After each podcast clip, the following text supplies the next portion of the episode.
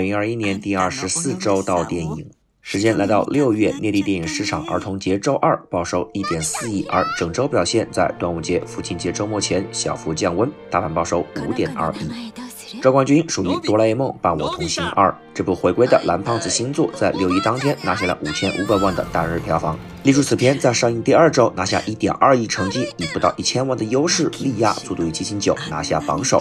这也是这个系列自二零一五年第二十一周的《伴我同行》以来，时隔六年再度拿下内地周冠。目前这部口碑在系列中中等偏上的情怀动画，累计票房已突破两亿。在即将到来的学生假期，有望继续一鱼两吃，同时赚取大人和小孩的票钱。他的下一个目标则是达到前作《伴我同行》五点三亿内地票房的一半。周亚军属于《速度与激情九》这部年度重点大片的票房后劲严重被口碑透支。虽然本片依然拿下了周末两天的日冠，但是单日票房已经跌至两千万上下。最终，这部目标为全球连冠的大片，在内地市场连三连冠都未实现，周票房报收一点一亿，屈居亚军，累计票房刚刚突破十三亿。就在本周，戛纳电影节组委会宣布，之前艺术总监迪埃里·福茂所说的神秘大片即是《速九》。该片将于七月十四日法国公映前，在戛纳进行沙滩放映，让无数影迷大跌眼镜。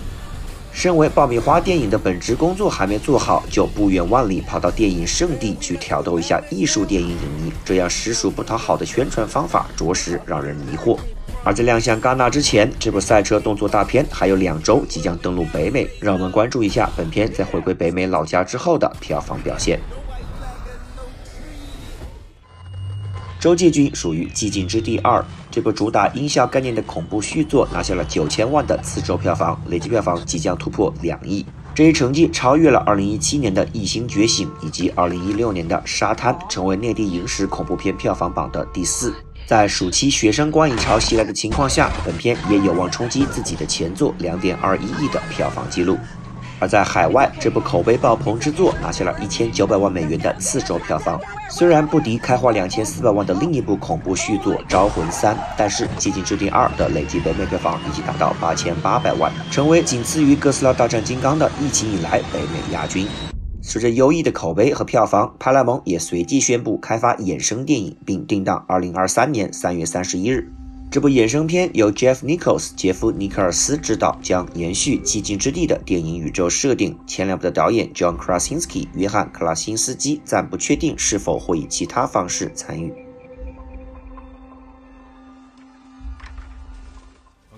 在引进片数量暴增的情况下，优秀的国产片在这两周反而成为了稀缺产品。五一档的《悬崖之上》以及五二零的《我要我们在一起》分别拿下三千八百万和三千四百万的第六周以及第三周票房，排名周榜第四、第五。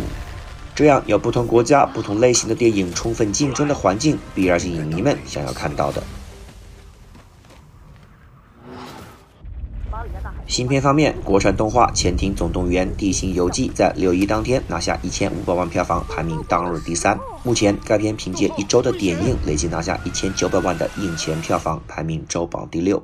这部即将于本周六正式上映的电影，至今在豆瓣还没有评分。不过，根据这个缝合怪系列的过往成绩来看，评分和口碑似乎都是不太需要 care 的东西。应景儿童节而引进的欧洲电影《匹诺曹》在六一拿下一千两百万票房，排名日榜第五。这部童话真人电影累计拿下一千六百万票房，排名周榜第七。这样一部风格独特而诡异的改编作，显然不太适合儿童节放假的观众群体。凭借《匹诺曹》的大名获得千万级别的票房，只能说是引进片单上一次不太成功的试错。国产新片有一点动心，在周四上映，累计拿下了一千一百万的四天票房，排名周榜第八。这部由陈嘉上联合导演、编剧，言承旭、任素汐领衔的爱情片的质量和大多数人预计的一样，豆瓣四点七的评分也彻底宣布这三位在电影事业上各有困局的主创的合作彻底失败。我们非常希望演技派的任素汐能够挑选好的剧本，不要把人人肯定的演技白白浪费。最后，迪士尼新作《黑白魔女库伊拉》在周日上映，以一千万的单日成绩排名周榜第九。这部讲述幺零幺中狗反派库伊拉成长史的电影，虽然收获了豆瓣六点九的中上口碑，但是发行方式依然显得片方毫不了解内地电影市场，也没有从去年的《花木兰》中学到教训。同步登陆流媒体的中等体量电影，除非同步或者提前在内地上映，否则即使只晚一周定档，市场反馈也是灾难性的。接下来，迪士尼旗下还有定档六月十八日已经确定引进的皮克斯动画新作《夏日有晴天》。定档七月九日的漫威新作《黑寡妇》，以及定档七月三十日的奇幻冒险片《丛林奇航》等，这些也都将同步登陆 Disney Plus 的电影是否能够迎来内地定档，让我们持续关注。下面让我们来看一看本周新片。六月十一日上映，《Peter Rabbit 2: The Runaway》彼得兔二逃跑计划。Peter Rabbit 彼得兔是和帕丁顿熊知名度不相上下的另一个出自英国经典绘本的动画形象。和那只熊一样，这只兔的故事也顺利的改编成了合家欢电影，成为成功登陆大荧幕的另一个真人加 CG 电影系列。这个系列的第一部曾于2018年春季上映并引进内地，收获 IMDB 6.6、烂番茄63%、Metacritic 51以及豆瓣7.1的中等略偏上评价，并在中国收获1.6亿的好成绩。由于疫情影响，这部索尼哥伦比亚出品的动画续作也经历了数次改档，这只贫嘴小兔兔也。被迫离开了最适合自己的春季档和复活节档期，最终敲定在暑期档的开头同步登陆中美院线。这部续作目前拿下了 IMDB 六点三、烂番茄百分之七十一、Metacritic 四十七分的和前作持平的口碑。综合评价来看，元素很丰富，笑料密集，是又一部非常游刃有余的美式合家欢之作。彼得兔绘本系列的粉丝以及有家庭观影习惯的影迷们可以大胆放心的选择。我们预计排片比降到百分之十左右，推荐格式二 D 加英文原声。六月十一日上映。你好，世界，这是又一部过期引进的二零一九年的日本动画作品。导演伊藤智彦在二次元圈内最出名的作品，当属联合导演了《我们仍未知道那天所看见的花的名字》以及《刀剑神域》系列动画以及剧场版。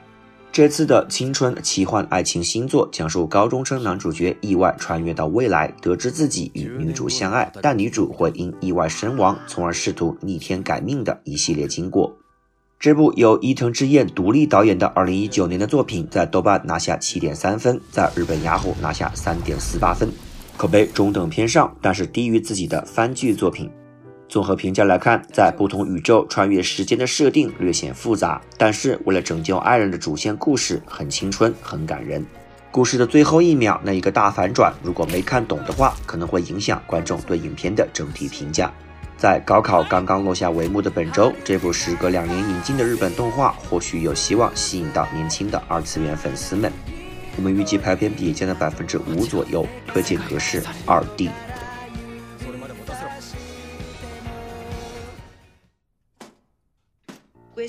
六月十一日上映，天堂电影院。这是自今年的《阿凡达》和《指环王》三部曲之后，再度有影史经典迎来内地上映。天堂电影院也是自2020年1月的《美丽人生》之后，再度有意大利佳作和内地观众见面。这部1988年的电影由朱塞佩·托纳多雷导演，一举拿下戛纳电影节评审团大奖，包揽英国学院奖、金球奖以及奥斯卡的最佳外语片奖。本片在 IMDB 获得八点五分，烂番茄收获百分之九十新鲜度，在 Metacritic 收获八十分，而在豆瓣拿下九点二分，至今位列 IMDB 影史第五十一以及豆瓣影史第四十九。天堂电影院也和导演的另外两部经典：1998年的《海上钢琴师》以及2000年的《西西里的美丽传说》并称为时空三部曲。本片讲述功成名就的导演因儿时的忘年交放映员去世，回到家乡的天堂电影院回忆爱上电影，成为放映员，陷入爱河，追求远大理想的一系列成长故事。个人史诗的剧情线也让本片的时长达到了一百五十五分钟，以及导演剪辑版的一百七十三分钟。令人略感遗憾的是，本次的内地公映版本为一百二十四分钟。希望妥协的删减不要影响了影迷们前往影院重看这部影史经典的热情。我们预计排片比将在百分之五左右，推荐格式二 D。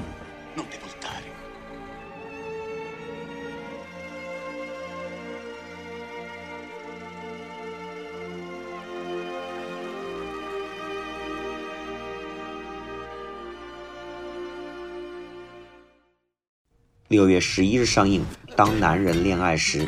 这部爱情片是台湾地区的年度票房冠军，由《机魂》的导演陈伟豪监制。这部电影同时也是导演殷正豪的长篇处女作，他之前的作品知名度很低，没有评分可以作为参考。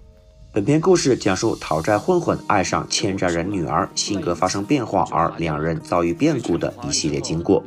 男主演邱泽在2018年出演了现象级 LGBT 题材电影《谁先爱上他的》，拿下台北电影节影帝。随后，他也开始尝试在内地发展，主演了《唐人街探案》网剧中的唐人的徒弟，以及在《唐探三》中客串亮相。女主演徐伟宁则是在五一档失利的《秘密访客》之后，再度和内地观众见面。这样的主创阵容搭配，以台湾雅虎三点八的评分拿下了票房冠军，显然是有点说法的。这部在台湾大获全胜的爱情片的内地院线表现如何？让我们共同关注。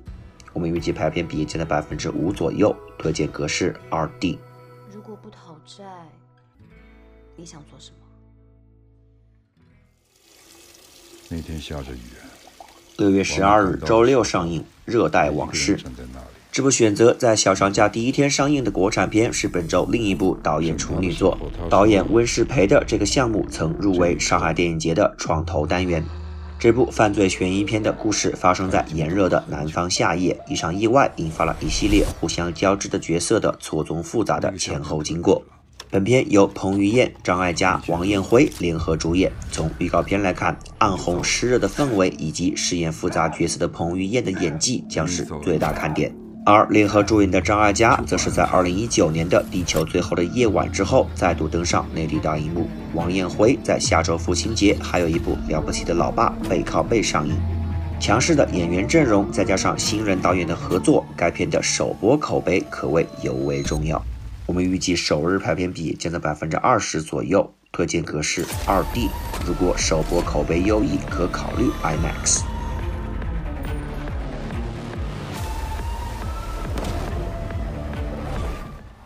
六月十二日周六上映《超越》这部剑指端午节家庭观影的国产喜剧，由郑恺监制并主演，联合主演还包括综艺小鲜肉李君瑞等。故事讲述新旧两代百米冠军将较量从跑道延伸到生活的一系列故事。郑恺今年在内地院线还没有过作品，但是在五月的扎克施奈德版《正义联盟》中，他所饰演的原子侠戏份被还原，大刷了一波存在感。这次他同时担任监制，在假期为大家端出一道体育题材的国产喜剧。本片的效果如何？让我们静观其变。我们预计首日排片比降了百分之十五左右，推荐格式二 D。即将于本周开幕的第二十四届上海国际电影节于上周六上午八点开启抢票。但因票务的技术原因，包括大光明电影院一号厅、美琪大戏院、虹桥艺术中心等重点影厅的场次，在开票前一分钟直接消失。这一事故瞬间打乱了无数影迷的抢票计划。随后，官方合作方淘票票发文道歉，并宣布将于十二点重新开票。不过，这一通知未能传达到大多数影迷。重点展映影片包括《机动战士高达》系列、《浪客剑心》系列以及死磕修补版的《教父三》。沉默的羔羊、海上钢琴师等影片被少数幸运儿一抢而空。在技术问题之外，历年来困扰主办方已久的黄牛问题再度出现。韩国导演李沧东的《薄荷糖》，日本偶像组合纪录片《蓝五乘以二十周年巡回演唱会回顾》的票价被炒至千元以上。火热的需求以及炒票行为，甚至引发了外媒关注。本届电影节将于六月十一日开幕，开幕影片为《一九二一》。已经卖完了，OK，漂亮。因为一票难求嘛，此时此刻，全全国的影迷都在关注这个 APP。好，资讯热点直击。最后，让我们关注一下两起巨头并购案的后续。已经完成合并的华纳兄弟和探索频道正式取名为 Warner Brother Discovery 华纳兄弟探索。这一绕口的复合品牌名以及毫无设计点的新 logo 都成为了全球吃瓜群众们的嘲讽点。另一边，就如上个月的传言一样，电商巨头亚马逊正式宣布以六十四点五亿美元收购米高梅。这个老牌制片厂旗下的版权将为这位流媒体新玩家壮大实力。在收购发生之后，很多人担心米高梅旗下的重点影片，曾被传言卖给苹果或者 Netflix 的《零零七：无暇赴死》或将同步登陆。Amazon Prime 流媒体，但是零零七制片人在声明中说，邦德依然将在全球院线亮相。后续的发行方式和窗口期等计划，让我们保持关注。为支撑的流媒体平台迅速崛起，缺少爆款作品的亚马逊急需补充自己的内容供应。米高梅如今虽然风光不再，但他依然拥有一个包括四千多部电影和一万七千小时电视节目的资源库。端午节将至，内地院线即将迎来数十部中外大小影片的混战。端午档票房冠军将花落谁家？内地影视的节日效应是否会有变化？众多中小影片有哪些或将成为口碑黑马？让我们拭目以待。我是 Cloud，我们继续下周到电影。也改变不了最新一部《零零七：无暇赴死》坚持院线上映的决定。